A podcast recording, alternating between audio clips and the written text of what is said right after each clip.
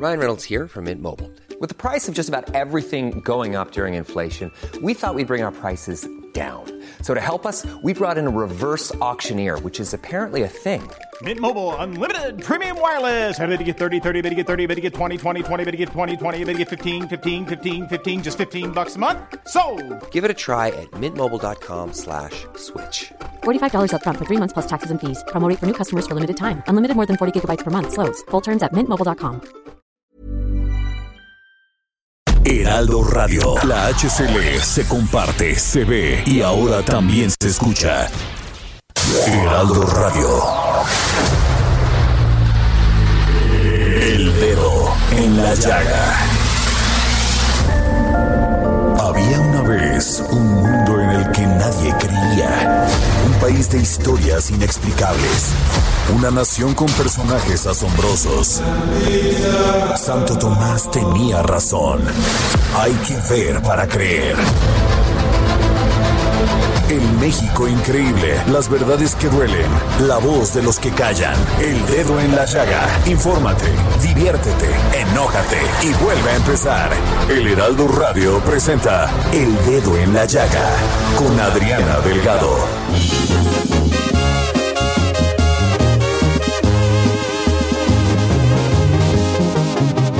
El tiempo no ayuda, síguese en mi mente para tu fortuna o mi mala suerte. Te diré las cosas y de propia boca, si me ven llorando, es porque tú has sido mi primer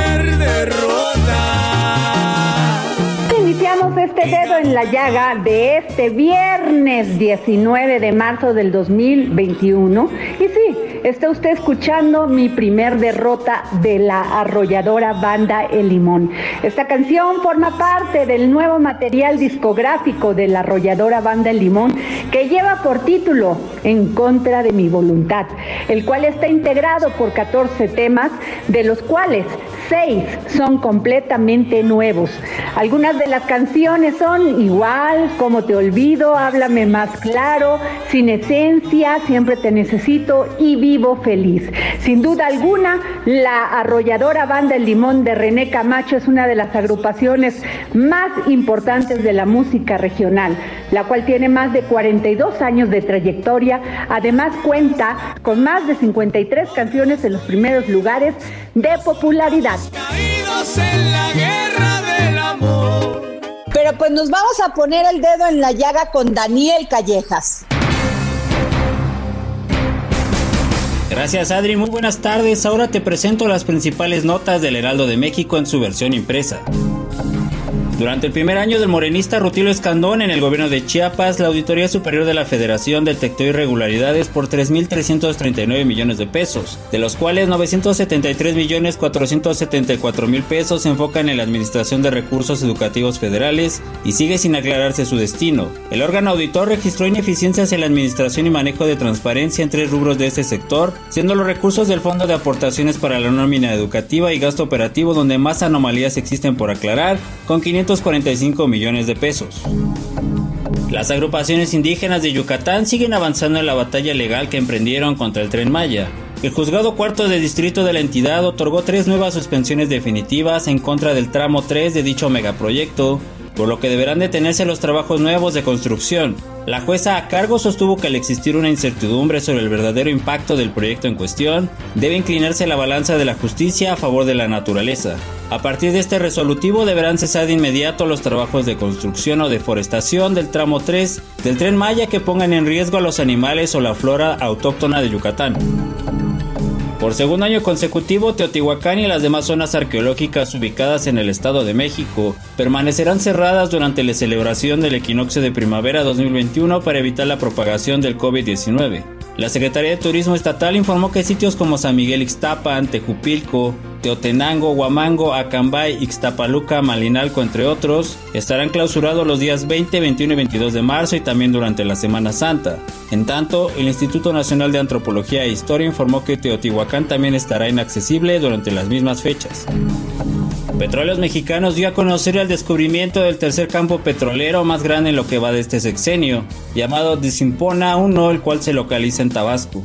Durante la celebración del Día de la Expropiación Petrolera, Octavio Romero Oropesa, director general de Pemex, dijo que el campo terrestre cuenta con reservas de hasta 600 millones de barriles de petróleo crudo equivalente, que formaría parte de un nuevo complejo en la entidad, llamado General Francisco J. Mujica. Por estar coludidos en acciones ilegales, 29 administradores de aduanas han sido cesados, informó el administrador general de aduanas Horacio Duarte Olivares quien informó que van a renovar la unidad canina en el país ya que en 2020 tuvieron 343 decomisos que representaron un golpe de 9 mil millones de pesos. La cifra es importante ya que representa casi el gasto total de la Secretaría de Relaciones Exteriores para este año de 8.121 millones de pesos. Para más información, consulte el Heraldo de México impreso o nuestro sitio web heraldodemexico.com.mx. Adri, esta es la información. Buen fin de semana.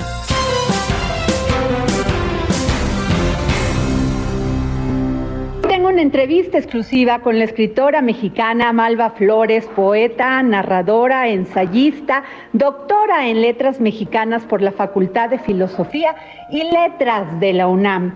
Con su más reciente libro, Estrella de dos puntas, Malva revive a los escritores Octavio Paz y Carlos Fuentes a partir de sus formas de comunicación, discrepancias y coincidencias, una reconstrucción de polémicas en torno a su amistad y trabajo. Estrellas Dos Puntas obtuvo en 2021 el premio Mazatlán de Literatura. Muy buenas tardes, Malva Flores. Buenas tardes. Me llamó la atención y estoy verdaderamente contenta de poder platicar con usted en este libro que su más reciente libro Estrellas de dos puntas, Octavio Paz y Carlos Fuentes, crónica de una amistad por la cual obtuvo en este año el Premio Mazatlán de Literatura. Sí, así es. Muchas gracias. No, al contrario. Malva, usted habla de esta amistad y también discordia, podría, podría decirse así, entre Octavio Paz y Carlos Fuentes.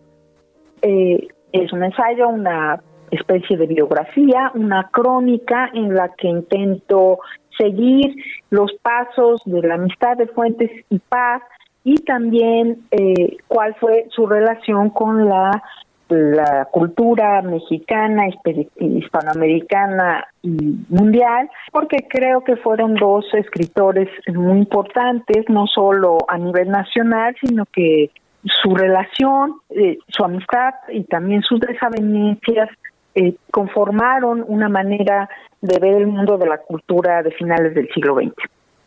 Eh, Malva, uno de los parteaguas que generó esta esta unión de Carlos Fuentes y de Octavio Paz fue sin duda pues verse en 1968 después de la matanza de los estudiantes en Tlatelolco y su relación con el gobierno.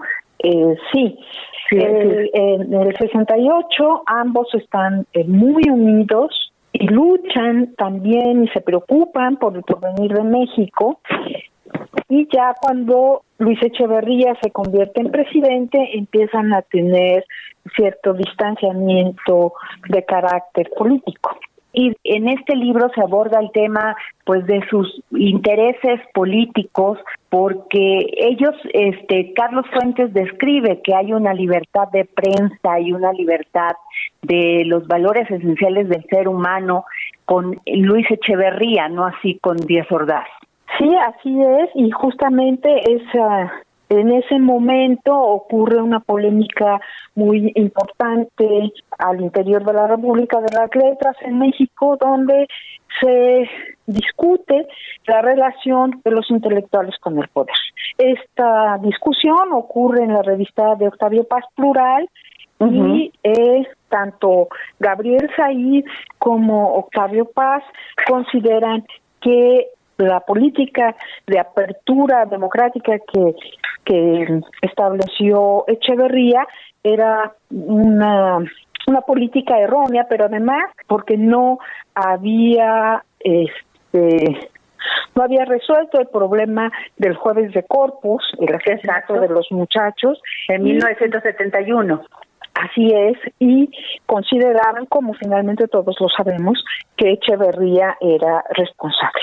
Y, Malva, eh, siendo que eh, los dos tenían un gran interés en este, pues uno era con una tendencia socialista, el otro comunista, incluso Fuentes estuvo en Cuba, ¿no? Y hacía alarde de esto que se vivía en esos momentos. ¿Usted cómo puede este, ¿Qué nos podría decir eh, de este Había un gran respeto entre ellos, pero también tenían muchas diferencias ideológicas y sobre todo tratándose de la vida democrática del país. Yo creo que sí, eh, efectivamente Fuentes eh, estuvo arrobado por la Revolución Francesa, eh, francesa, perdón, por la Revolución Cubana y le dio una enorme publicidad al régimen de Castro eh, que finalmente traicionó a Fuentes y eh, dejaron de considerarlo un amigo de la isla. Y en el caso de Paz, Paz tenía una idea distinta efectivamente de la cultura democrática y esto va a llevarlos a que más tarde, eh, cuando Fuentes encuentra otra causa política que defender, que es el sandinismo, eh, Paz a Paz le moleste mucho porque Paz consideraba que debía haber elecciones libres en ah. Nicaragua. Y también eh, este apoyo de este de Fuentes al gobierno sandinista de Nicaragua Sí, así es. Eh, le dan eh, la orden Rubén Darío y eh, cuando este, unos años antes Paz había pedido que hubiera elecciones libres en el discurso de Frankfurt y quemaron en México su efigie una turba frente a la embajada norteamericana y Fuentes no lo defendió y no dijo nada.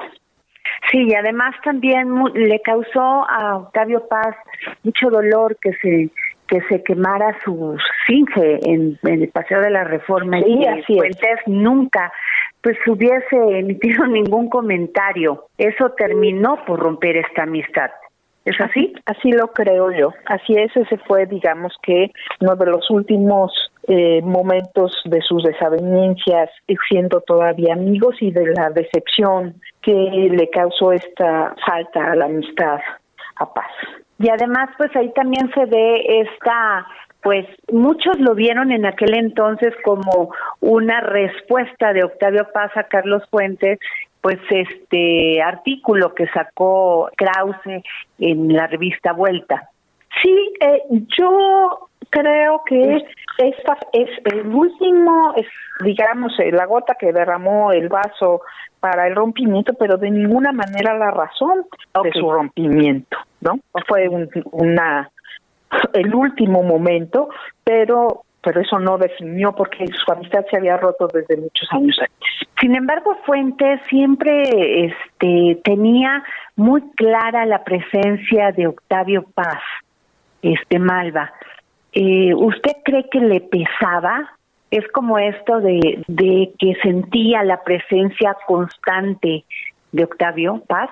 Eh, bueno, eso nos lo podría decir antes, pero ya no nos lo puede decir. Yo creo que eh, durante muchos años Fuentes pensó en Paz como su maestro, como su amigo, como su hermano mayor, y sí sí creo que le pesara porque fueron muy amigos y se quisieron mucho eh, el distanciamiento.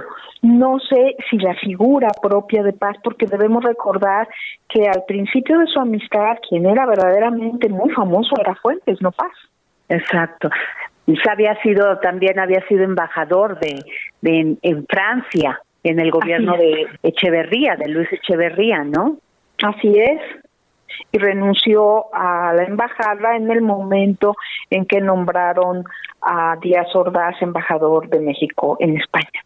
En este ensayo, eh, Malva Flores, escritora, usted también pues habla de no solamente de la crónica de una amistad, también es el relato de su relación con el país y con los otros intelectuales. Sí, me parecía muy importante que, que, pudieran las nuevas generaciones conocer cómo era eh, de la cultura en México a finales del siglo pasado era una cultura muy rica, con personajes muy, muy importantes que hicieron de la cultura mexicana eh, una cultura que, que podía ser de exportación, digámoslo así. Eh, y en eso, tanto Fuentes como Paz estuvieron siempre de acuerdo en que México debía mostrarse en el exterior eh, sin, sin ninguna sin ningún temor, ¿no? Porque nuestra cultura era una cultura muy valiosa. Creo que eso es algo que siempre eh, defendieron los dos y, y lo lograron. ¿Qué tan difícil fue tratar de contar una historia de la cultura mexicana? Fue difícil porque eh, tenía demasiada información. Entonces, eh, cuando uno tiene muchísima información, tiene que elegir. Y a veces a uno le duele elegir eh, quitar algo o poner algo que uno eh, eh, en su corazón no lo siente, pero pero que es verdad. Entonces tienes que ponerlo o debes quitar pasajes que a ti te parecen maravillosos, pero que no aportan nada a lo que quieres decir de manera central. Entonces tenía tanta información, revisé tantos documentos que eh, había momentos en que realmente estaba yo desesperada por no saber qué elegir. Qué interesante. Y Malva, usted como escritora, como poeta, narradora, también eh, en este libro se toca la censura, por ejemplo, a Gabriel Said, que le respondió a Fuentes, este, pues estaba en contra, que le respondió el único criminal histórico es Luis Echeverría. Sí, pero no, eso no fue una, una censura a Said, Said, porque nunca salió la, la revista siempre se negó a publicar esto, pero usted dígame, así es. quien este eh, así es, la, la se, se, negaron a publicarlo, pero eh, Gabriel Saí tenía otro sitio donde donde finalmente escribió lo que pensaba al, al, al, hacer su carta a Carlos Fuentes, que es lo que da el, el inicio a la polémica sobre los intelectuales y el poder. Eh, en, en, ese momento, efectivamente, Said no, no lo publican siempre, pero todo su pensamiento eh, se puede ejemplificar en sus colaboraciones de plural. Pues muchas gracias, Malva Flores, poeta, narradora y ensayista. Muchísimas gracias este, por esta entrevista que nos da. Sin duda es un gran libro este que nos presenta Estrellas de dos puntas, Octavio Paz y Carlos Fuentes, Crónica de una amistad.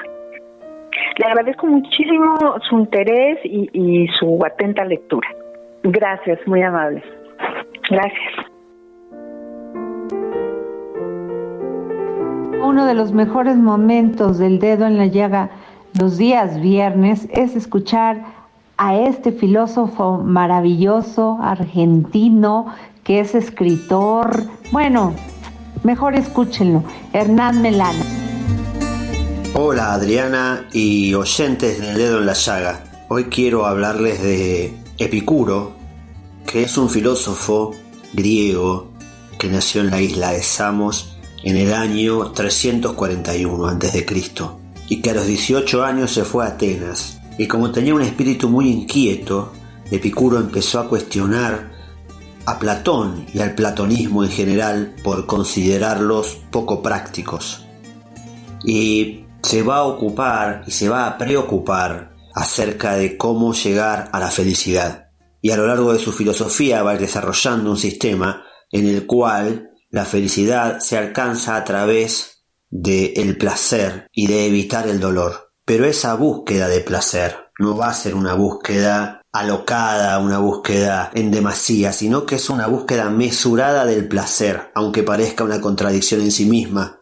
Lo que Epicuro va a buscar es el placer en su justa medida. Su escuela filosófica va a tener una particularidad, que era que aceptaba a las mujeres, cosa que no era común en aquella época. Pero además, Epicuro decía que muchas veces las necesidades del cuerpo no dejaban al filósofo filosofar debido a que estaba pendiente de los placeres del cuerpo. Entonces, para llegar al buen acto de filosofar, primero uno debía vaciarse de necesidades de placer. Por lo tanto, en su casa, en donde él tenía un gran jardín, al que se lo recuerda como el jardín de Epicuro, desarrollaba sus clases después de que hiciera él y sus discípulos un gran banquete donde saciaran completamente su hambre y el placer de comer, y luego hacían grandes orgías para tener totalmente saciado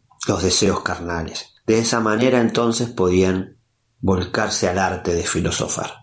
Este filósofo nos va a hablar de que el placer en demasía, es decir, el placer que ha perdido el equilibrio, que no está en su justa medida, pierde su característica de placer. Por ejemplo, si uno le gusta mucho una comida y la come todos los días, el placer disminuye, por lo tanto, para que sea placentero no debe ocurrir siempre. Epicuro va a desconfiar del amor, porque el amor nos hace querer estar siempre junto al ser amado, y eso lo vuelve cotidiano, y es lo contrario a la búsqueda del placer. Me despido con una frase de Epicuro que nos resalta tan bien su pensamiento, que dice así, ¿quieres ser rico? Pues no te afanes en aumentar tus bienes, sino en disminuir tu codicia. Gracias Adriana, gracias oyentes y equipo de Al Dedo en la Llaga. Pueden escuchar más de filosofía, psicología e historias en Spotify, Apple Podcast, YouTube, Google Podcast y otras plataformas. Hasta pronto. Si alguien sabe de cultura en este país, es sin duda Armando Carrillo. Nos vamos con él. Adriana, ¿cómo te va? ¿Cómo está también nuestra querida audiencia, un saludo con un aprecio. Quiero contarles en esta ocasión que en este año, en el próximo mes de mayo, unas cuantas semanas más, estaremos celebrando el 700 aniversario luctuoso de uno de los más grandes literatos de la historia de la humanidad, el gran Dante Alighieri. Con este motivo, la Embajada de Italia en México y el Instituto Dante Alighieri están preparando un video con la participación de muy destacadas personalidades del mundo artístico y cultural de México, quienes han sido convocados por estas instituciones, por la Embajada Italiana en México, por el estudiante Alighieri, han sido convocados grandes personalidades del mundo artístico y cultural de nuestro país para que declamen en castellano, ya que hay que recordar que la obra escrita por allá de 1313-15 se escribió en idioma toscano, pero ahora en castellano se está convocando a un importante grupo de, como les digo, personalidades del mundo artístico y cultural de México para que declamen segmentos de la gran obra del Dante Alighieri. Y con estas participaciones se va a eh, estructurar un video que será puesto a la consideración de todos nosotros, del gran público, en fecha próxima en cuanto se aproxime la fecha del fallecimiento en mayo, en la conmemoración del aniversario luctuoso del Dante Alighieri en mayo de este año. Celebraremos al Dante y a la Divina Comedia.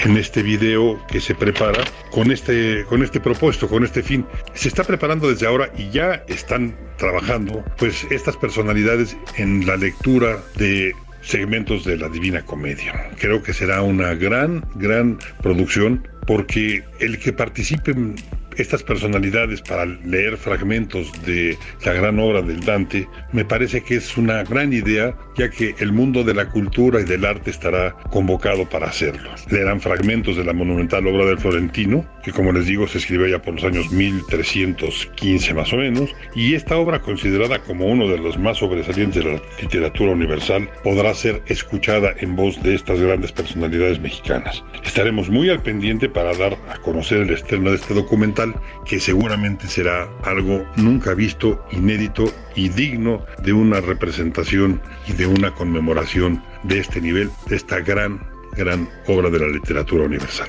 Les saludo con cariño y me despido de ustedes hasta la próxima. Muchas gracias. Y nos vamos a un corte en este viernes 19 de marzo del 2021 y regresamos aquí al dedo en la llaga. El tiempo no ayuda, síguese en mi mente mala suerte. Te diré las cosas y de propia boca, si me ven llorando, es porque tú has sido mi primer derrota. Hígado me falta y me sobra alcohol, me parte en el alma con cualquier canción. Que yo más quiero, que si muero de algo, que no sea de amor, mejor Sigue a Adriana Delgado en su cuenta de Twitter, arroba Adri Delgado Ruiz. Además, te invitamos a enviar tus opiniones y comentarios en texto o por mensaje de audio a través de WhatsApp al 55 2544 3334. Y si quieres escuchar El Dedo en la Llaga de El Heraldo Radio, en cualquier momento y donde quiera que te encuentres, descarga el podcast disponible en Spotify y iTunes. Heraldo Radio. La HCL se comparte, se ve y ahora también se escucha.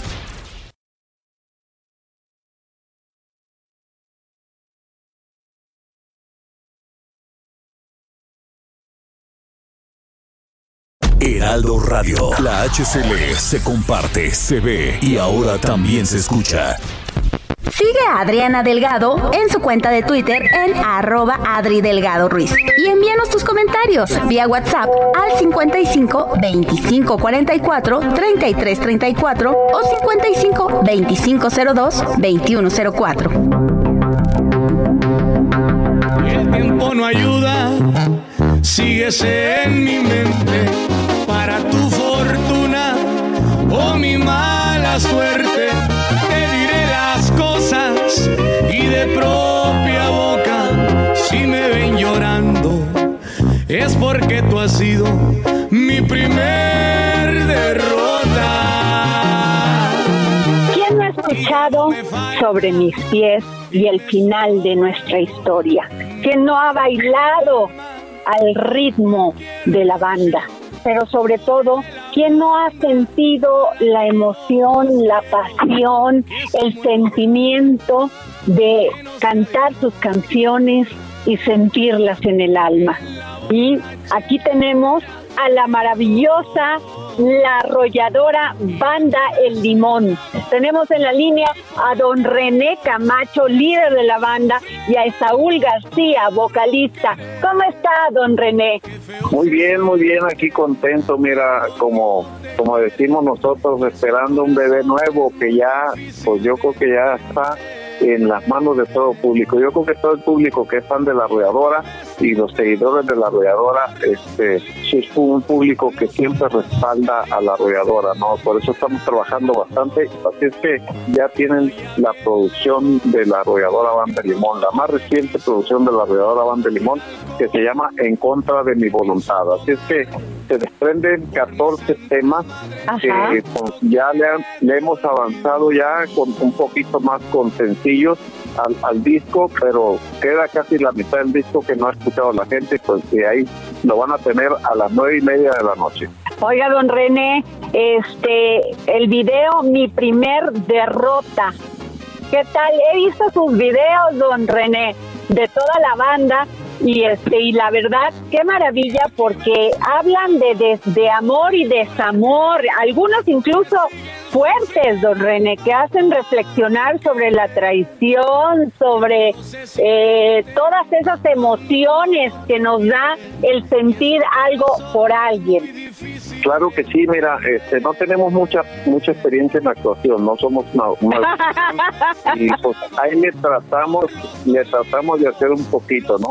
Y cuál debe ser las historias de, de, de la canción, pues ahí están, están plasmadas en el video, ¿no? La actuación, hacemos lo poquito que se puede, la actuación ahí, ahí deja el mensaje de, de lo que se trata el tema, ¿no? De lo que se trata el tema de, de Claro. mi primer derrota. Es que eh, ahí se lo dejamos a la gente, tratamos de hacer las cosas lo mejor que se pueda para que la historia más o menos la, la se penetre la gente en, en cuestiones de, de lo que hace la arrolladora y lo que es la historia de la canción. Tengo también en la línea a Saúl García, vocalista. Saúl, ¿estás? Así es. Oye, Saúl. Muy bien, pues tú, tú sí le actúas, ¿eh? ¿Te parece? Ah, pues sí. Además con pura muchacha guapa y con temas fuertes. Fíjate que me, me han dado la oportunidad y este, yo estoy muy agradecido con don René Camacho, con toda la empresa, porque me han dado la oportunidad de interpretar algunas canciones y efectivamente creo que creo que poco a poco uno va aprendiendo y pues no es como el primer video que, que, que tenía un poquito más de nervios, ahora ya ya conforme pasa el tiempo va siendo más natural la cosa, ¿no? Incluso en este video eh, hay beso, hay beso, hay beso y, y, y por mi modo me tocó sacrificarme un poquito. Don René, usted saca este disco en contra de mi voluntad en momentos complicados porque me queda claro que le tocó todo este confinamiento, toda esta pandemia terrible que ha azotado a México, al mundo y que pues hemos estado sujetos a, a miedo, a temor. ¿Cómo le hizo, cómo le hicieron ustedes para trabajar durante este tiempo? Y también preguntarle, ¿no extraña ya los escenarios llenos, con gente gritándoles, entusiasmados, bailando? Claro que sí, mira, imagínate cómo es para la arrolladora.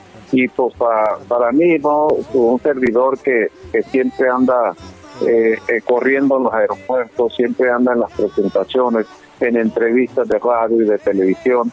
Eh, imagínate cómo, cómo crees que nos sentamos, que, que nos dicen el, el, el mero 14 de marzo, nos dicen, ¿sabes qué? Se paró todo se paró todo, las cosas vienen un poquito complicadas y pues este hasta nuevo aviso hay que hay que seguirle, ¿no? Entonces estábamos en, entrados en el disco este, en 2019 lo empezamos este disco y pues lo paramos ya en marzo porque pues como como como al estilo de la arrolladora pues trabajando en fechas trabajando así empezamos a hacer un disco en, en, en lo que es lo largo del año no eh, haciendo un tema haciendo dos porque entramos dos días al estudio de grabación y paramos por por conciertos paramos por entrevistas paramos por actividades que tiene la banda y pues este fue un poco complicado y aparte de esto eh, los miedos yo en parte de esto de, lo que es la promoción, en parte de lo que es el proceso del disco,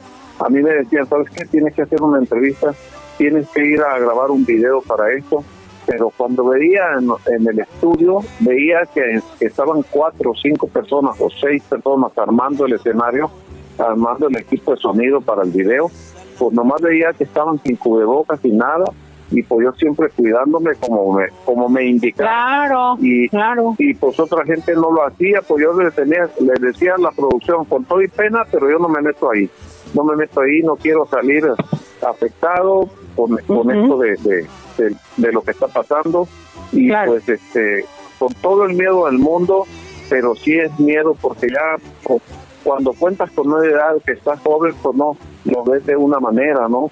Pero claro. cuando yo ya tengo ya tengo mis añitos ya lo ya ya lo veo de otra manera porque sé los efectos que está causando esta esta esta epidemia esta pandemia y, Ajá. y pues este pues con todos los cuidados del mundo y con el miedo pues ahí salimos ahí salimos adelante con esta producción no y yo Muy creo bien, que todo- claro. todas las personas que se supieron cuidar que están ahorita que es porque han tenido los cuidados como deben de ser así Claro. que pues aquí estoy yo gracias a Dios eh, sin ningún problema, yo me siento completito a mis años, pero me siento com- completo todavía para seguir trabajando.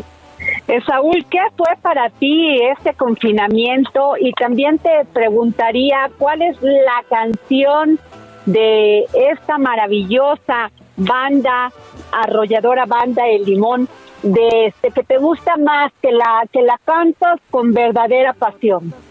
Eh, pues mira, Adriana, este, este confinamiento, este encierro, pues creo que nos ha enseñado bastante y de las cosas que más hemos hecho es trabajar, ¿no? No hemos dejado de trabajar. Al principio sí nos encerramos, cada quien en su casita, como fue la indicación que nos dieron, pero ya después pues vimos que, que esto iba para largo, ¿no? Entonces la banda tenía que seguir sacando eh, cosas para la gente, la gente está exigiendo música, eh, no nos aventamos a hacer conciertos eh, vía streaming ni nada de eso. Lo que lo que hicimos fue sacar canciones, sacar temas mes con mes con, con su respectivo video y ese contenido pues está está en redes sociales, lo pueden encontrar en nuestras redes sociales. Hemos estado yendo a grabar el estudio con las precauciones, hemos estado grabando videos con las precauciones necesarias y pues bueno, yo creo que de la canción que más disfruto cantar, fíjate que eh, ya después de un año de estar encerrado uno valora valora bastante cada grito, cada persona que va y, paga un boleto para ir a vernos eh, en cada momento, ¿no? Cada, cada que te pedían una foto, un autógrafo, lo valoras bastante, ya que ahorita, pues, conforme vayan regresando los eventos, pues va a ser casi imposible poder acercarnos a nuestra gente para, para cuidarlos a ellos y cuidarnos nosotros, ¿no? Y cuidar a nuestras familias, los compañeros. Entonces, eh, me gusta mucho a mí cantar la canción de No he logrado aprender, que fue la primera canción que me dieron la oportunidad de, de grabar aquí en la aquí en la fue el primer sencillo que me dieron la oportunidad pero yo creo que esta canción que va a salir al ratito me gustaría mencionarte es el focus track no la canción de derrota es el focus track del disco en contra de mi voluntad entonces esta canción es mi primer derrota yo creo que se ha convertido en una de mis favoritas porque es una canción que dice la pura verdad, ¿no? Dice la pura verdad. Cuando uno tiene una, una, acaba de terminar una, relación, lo, que piensa es uno, no la voy a olvidar. Eh, dice, la, dice la canción, el tiempo no ayuda, sigues en mi mente. ¿Qué pasa cuando el tiempo no te ayuda a olvidar a esa persona? Ya ves que todos te dicen, no te preocupes, el tiempo va a hacer que la olvides, el tiempo cura todo. Y si no lo cura, es cuando cuando la gente recurre a posicionarse un traguito y tratar, de Entonces, pues incluso me gustaría cantarte un pedacito de la canción. Órale, a ver, órale, órale. Ahí va. Hígado me falta y me sobra alcohol. Me parte en el alma con cualquier canción. Toquele la banda a la que yo más quiero. Y así muero de algo que no sea de amor mejor. En la borrachera quedo. Y aquí de este trago, por mí, por aquellos que siguen sufriendo por un querer. Que feo se siente cuando no te quieren y eso al corazón es muy difícil de entender. ¡Wow! Saúl, qué bárbaro. De, de aquí para el, para el Heraldo Radio, a, escuchándolo hasta en Estados Unidos, ¿eh? Órale, qué padre, qué padre. La verdad que nos da mucho gusto ya poder este poder eh, decirte que estamos contentísimos porque sinceramente Adriana fue un un tiempo de espera bastante largo que se nos hacía eterno. Pero mira, gracias a Dios ya estamos eh, estrenando esta canción. Se llama Mi Primer Derrota y los invitamos a que, a que vean el video a través de nuestro canal de YouTube. Muchas gracias, Saúl. Y don René Camacho, le quiero hacer una pregunta. Ser originario de Limón, un municipio cercano a Mazatlán, eh, haber hecho esta gran agrupación, porque además de ustedes que son los que dan la cara en el escenario, ustedes pues le dan de comer con trabajo a muchas otras personas que colaboran con usted. Usted nunca dejó su sueño, don René siempre pensó que esto iba a ser un éxito y lo logró. ¿Qué le dice cuando escribe estas canciones? ¿De dónde le nace esta inspiración? ¿De dónde se descubrió usted que iba a ser una banda con tan grande éxito? Pues mira, eh, pues yo cuando inicié la música, eh, así rapidito te digo, cuando me inicié la música, pues este, uno siempre tiene la inquietud, ¿no? Porque yo no yo no fui música de, yo no soy un músico que haya estado en, una en una escuela de música en un en un conservatorio ni nada no sino que yo creo que te traemos un poquito de, de vocación y aprendimos allá como Dios nos dio a entender pero este, los sueños los sueños míos que pues anduve en una banda en otra banda así en los inicios este pero siempre yo traía la inquietud yo entré en 1969 a la agrupación, a la, a la arrolladora Banda de Limón, y este, entonces para acá pues tocábamos pura música de viento y eso, pero no pasaba de ser este, una agrupación de fiestas eh, eh, locales, fiestas en el pueblo, ¿no? Entonces, la inquietud mía siempre fue, fue pues hacer algo, hacer algo en la vida, ¿no? Hacer algo de que, de que a mí me gustaba, de que a mí me gustara. Entonces, poco a poco fuimos, eh, empezamos a grabar con un vocalista. El primer disco fue un exitazo, gracias a Dios, y pues ya nos metimos en el caminito ese de, de, de lo que es el cantante y hacer grabaciones con cantante y pues fue un éxito, ¿no? Fue la primera banda que, que grabó con cantante en discos así ya más profesional. Entonces, eh, yo creo que la inquietud que yo traía de, de, pues, de, hacer algo en la vida, de pues, no quedarnos ahí nomás atrás, atrás, atrás, eh, eso fue lo que nos llevó a, a ser uh, líderes de la agrupación esta que está ahorita, que día con día, por la insistencia que tenemos, por la forma de trabajar y yo creo que por el carácter que tenemos, pues hemos logrado lo poquito que hay, ¿no? Entonces, este, esta es la historia de la arrolladora. Eh, disco con disco ya tenemos 33, 34 sí, discos al mercado. Qué valor, sí. Que, que pues se dice fácil, pero es una, una larga historia y pues casi casi la mitad de la vida está puesta ahí en los en las producciones, en, en tanto trabajo que se le ha hecho para poder lograr lo que está viendo ahorita. Pues don René Camacho no sabe que además lo que le valora a usted y a Esaúl que nos hayan tomado la llamada para el dedo en la llaga, ah, valoro mucho su humildad porque usted no ha mencionado todos los premios que ha ganado, el Latin Grammy, los Billboard, o sea, las lunas en el auditorio, eso habla de su gran sensibilidad y de su gran humildad. Yo les valoro mucho que nos hayan tomado esta llamada y pues que sea todo el éxito esta maravillosa canción, mi primer derrota y todo el disco en contra de mi voluntad. Pues muchas gracias, gracias, gracias. Yo creo que ya todo el público lo está esperando el disco y van a ver el significado de este disco que, pues a lo largo de la pandemia lo, lo, lo hicimos ahí muy detenidamente, muy, muy con todos los cuidados del mundo y pues ahí está el disco ya y pues es, eh, es un disco que trae 14 canciones para que todo el mundo lo tenga ya en su memoria, en su en su teléfono, en su en su uh, donde guste tenerlo. Entonces, de a una canción o de a 15 canciones de esas canciones que trae el disco las van a tener ya en su en su en su línea musical. Muchas gracias, don René Camacho y Saúl García, integrantes y líder de la arrolladora banda El Limón. Gracias. Gracias a ti, muchas gracias y que tenga bonito día y se cuida. Gracias. Igualmente, don René, gracias. Y nos vamos con Miriam Lira y el momento gastrolab. Vanguardia culinaria. Tendencias gastronómicas.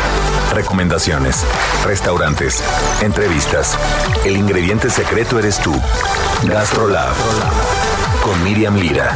En el dedo en la llaga.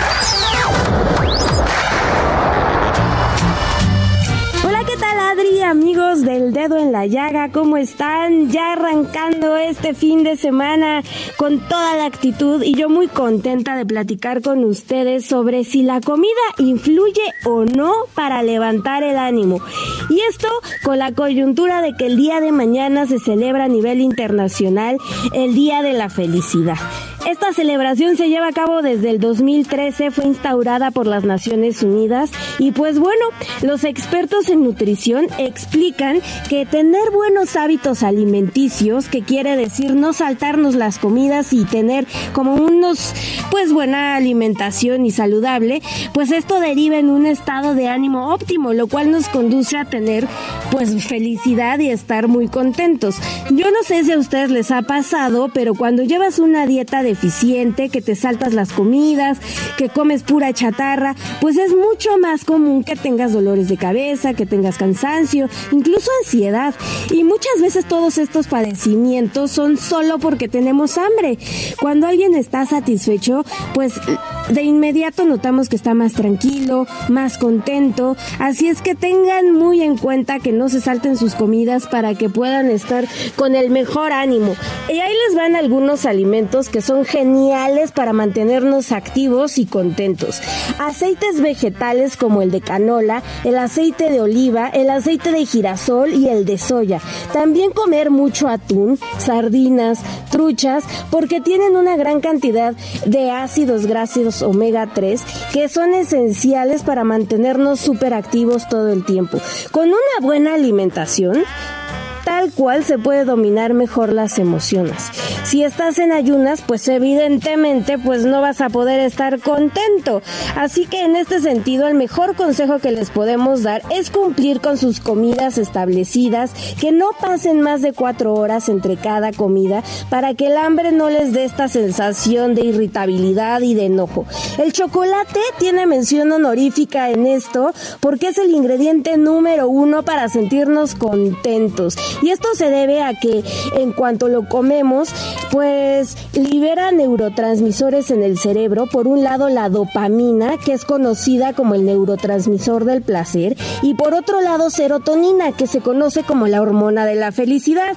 Así es que ya saben, si un día están tristones, pues un chocolatito para que puedan tener ahí un este impulso y tengan una sonrisota todo el día. Yo soy Miriam Lira y los espero el próximo viernes en gastrolabweb.com. No dejen de ver nuestro suplemento impreso ahí. Y nos vamos con Nexon Alamilla, promotor cultural y director de comunicación de Crearte. El tema de hoy es este libro maravilloso, La Casa Holandesa, de la autora Anne Pachet.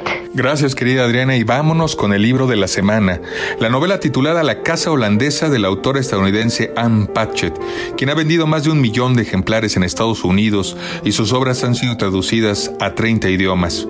La Casa Holandesa nos llega bajo el sello de ADN Alianza de Novelas, un libro sobre el paso del tiempo, las pérdidas, los lazos familiares con tintes de cuentos de hadas para adultos o parábolas bíblicas. Narra la expulsión del paraíso terrenal de los hermanos Danny y Mike Conroy, dos hermanos que viven la opulencia de una recién adquirida riqueza por parte de su padre Cyril Conroy. A finales de la Segunda Guerra Mundial, a Cyril Conroy lo visita la suerte. Hace una única pero muy inteligente inversión que le permite poner en marcha lo que se convertirá en un gigantesco imperio inmobiliario. El negocio catapulta a su familia desde la pobreza a una nueva riqueza y su primera decisión es comprar la casa holandesa, una rica mansión a las afueras de Filadelfia. La casa, que pretende ser un regalo para su esposa Elna, terminará marcando los designios de toda una familia. Elna incapaz de soportar la vida de una mansión como aquella, abandona a su familia para entregarse a los más necesitados. Mai, la hermana mayor, se verá obligada a ejercer de madre para Danny, el pequeño hermano. Circunstancias imprevisibles golpean a los hermanos, que se ven obligados a abandonar su casa de ensueño y rayan de nuevo en la pobreza de la que habían escapado sus padres. La adversidad y una profunda nostalgia hacia el hogar que les ha sido arrebatado forjará un vínculo indestructible entre ellos. La casa holandesa es un cuento de hadas sembrado de claroscuros, un relato sobre un paraíso perdido que ahonda en cuestiones como la memoria, el amor y el perdón. Querida Adriana y radioescuchas del dedo en la llaga, los temas que aborda la casa holandesa son los conflictos de los lazos familiares, la paternidad, la orfandad y la hermandad, los cuentos de hadas o las parábolas para adultos sobre la redención, los motivos emocionales para dar sentido a la existencia a pesar de las adversidades económicas o sentimentales, los temas que obsesionan la memoria, las ideas fijas, la pérdida, la venganza y los resentimientos. Adriana querida, dos ejemplares de la casa holandesa para quien nos comenten el nombre de los dos hermanos protagonistas de la novela y te escriban a tu Twitter Adri Delgado Ruiz. Muchas gracias, Adriana. Y nos vamos con Gonzalo Lira, que tiene una entrevista en exclusiva con Christopher Doyle y los directores de Los Plebes, que es un documental mexicano sobre la juventud del narco en México. Es tiempo del séptimo arte. Películas, cortometrajes, series, documentales y excelente música. Con Gonzalo Lira.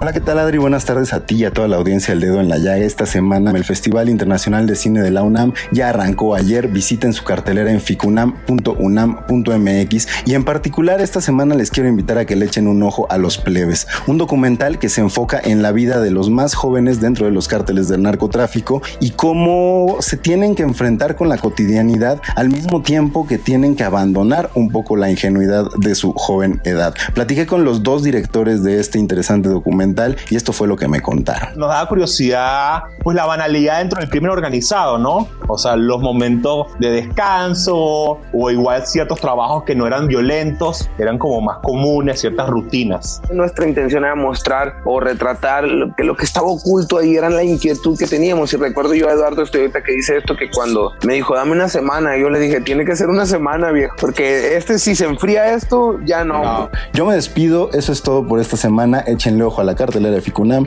Nos escuchamos la próxima semana.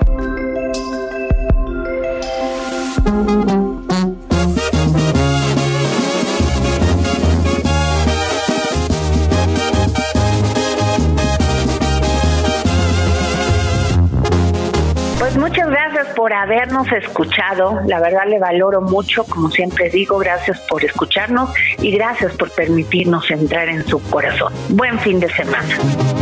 El tiempo no ayuda, síguese en mi mente para tu fortuna.